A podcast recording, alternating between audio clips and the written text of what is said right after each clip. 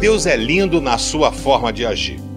Interessante a história de Jacó, que estava fazendo a lentilha, né, muito boa, muito gostosa. Chega o seu irmão Esaú cheio de fome de uma caçada e fala: Ô Jacó, me dá um pouquinho de comida. Jacó, esperto, falou: Rapaz, eu te dou a comida, mas só se você vender a sua primogenitura.